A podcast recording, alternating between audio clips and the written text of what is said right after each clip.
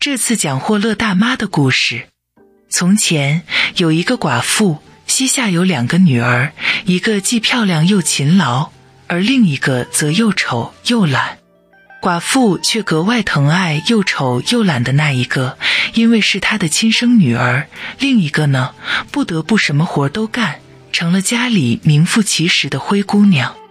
可怜的姑娘每天必须坐到大路旁的水井边纺线，不停地纺啊纺，一直纺到手指磨破了血。有一天，纺锤全让血给染红了。姑娘打算用井水把它洗干净，不料纺锤脱了手，掉进井里。姑娘一路哭着跑到继母跟前，对她说了这件不幸的事。继母听了，把姑娘臭骂了一顿。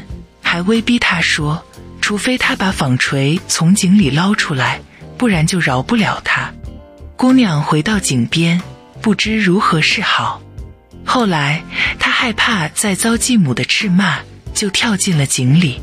在井里，她失去了知觉。等苏醒过来时，发现自己躺在一片美丽的草地上。草地沐浴着灿烂的阳光，四周环绕着万紫千红的花朵，各自争妍斗艳。他站起身来，向草地的前方走去，在一座烤炉旁停下了脚步，发现烤炉里装满了面包。面包对他说：“快把我取出来，快把我取出来，不然我就要被烤焦了。我在里面已经被烤了很久很久了。”姑娘走上前去，拿起面包铲，把面包一个接一个的全取了出来。随后，她继续往前走，来到一棵果实累累的苹果树下。果树冲她大喊大叫：“摇一摇我呀，摇一摇我呀！”满树的苹果全都熟透了。于是，姑娘用力摇动果树，苹果雨点般纷纷落下。直到树上一个也不剩了，她才停下来。接着，他又把苹果一个个捡起来堆放在一起，然后又继续往前走。最后，姑娘来到一幢小房子前，只见一个老太太在窗前望着她。老太太青面獠牙，姑娘一见心惊胆战，打算赶快逃走。谁知老太太大声嚷嚷起来。亲爱的，你干嘛害怕呢？就留在我这儿吧。要是你愿意在这儿好好干家务活，我保你过得舒舒服服的。你千万要当心，一定要整理好我的床铺，使劲儿抖我的床垫，要抖得羽绒四处飘飞，这样世界上就下雪了。我是霍勒大妈。老太太说这番话时，和颜悦色。姑娘于是鼓起勇气。答应留下来替他做家务事，他尽力做好每件事情，使老太太心满意足。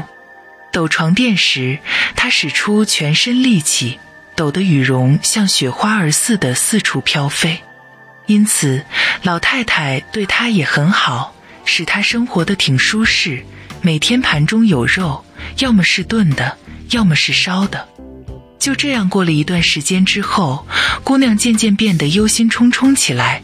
一开始她自己也不明白是怎么回事，后来终于明白了，原来是想家了。在霍勒大妈家里的生活，比起在继母家里的生活，真是一个天上一个地下。可尽管这样，她依然归心似箭。最后，她对霍勒大妈吐露了自己的心事。我现在很想家，在这下面，我事事称心如意，可我再也待不下去了，我得回到上面的亲人身边。霍勒大妈听后回答说：“你想回到家人身边，我听了很高兴。你在我这儿做事尽心尽力，我很满意。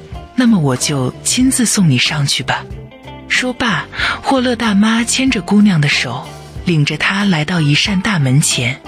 大门洞开，姑娘刚刚站到门下，一粒粒的金子就像雨点般落在她身上，而且都牢牢地粘附在她衣服上。结果她浑身上下全是金子。你一直很勤劳，这是你应得的回报。霍勒大妈对他说，说着又把他掉进井里的纺锤还给了他。忽然，大门砰的一声就关上了，姑娘又回到了上面的世界。她就站在她继母家的附近。她走进院子的时候，蹲在露炉上的大公鸡咯咯地叫了起来，咯咯咯咯，咱们的金姑娘回来罗。她走进继母的房间，因为浑身上下沾满了金子，继母和妹妹亲热地接待了她。姑娘跟他们讲述了自己惊心动魄的经历。继母听完了她获得这么多金子的过程，就打算让她那个又丑又懒的女儿也享有这么多的金子。于是，她把这个女儿打发到井边去纺线。为了使纺锤染上血污，这个姑娘就把手伸进刺篱笆里，将自己的手指扎破。然后，她把纺锤投入井里。自己也随即跳了进去，在井里，他像姐姐一样，先是来到一片美丽的草地，然后顺着同一条小路往前走去。他走到烤炉前时，面包冲着他大声叫喊：“快把我取出来！快把我取出来！不然我就要被烤焦了。”可这个懒惰的姑娘听了，却回答说：“谢谢，我才不想弄脏我的手。”说完，继续往前赶路。不大一会儿，他便来到苹果树下。果树跟上次一样喊叫着：“摇一摇我呀，摇一摇我呀！”满树的苹果全都熟透了。他回答道：“当然可以呀，可苹果落下来会砸着我的脑袋。”说完，继续赶路。来到霍勒大妈的小房子前时，因为她听姐姐说过老太太青面獠牙，所以见了面一点儿也不感到害怕。第一天，丑姑娘心里始终惦记住作为奖赏的金子，所以强打起精神，装成很勤快的样子，而且事事都照着老太太的意愿来做。可到了第二天，她就懒起来了。第三天呢，他懒得更加不像话，早上甚至赖在床上不想起来，连整理好霍勒大妈的床铺这件事也给忘记了，更不用说抖床垫，抖得羽绒四处飘飞了。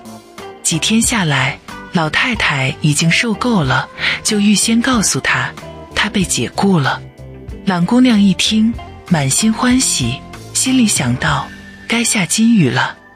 霍勒大妈领着他来到那扇大门前，可当他站到门下时，非但没有金子落下来，劈头盖脸的泼了他一身的，却是一大锅沥青。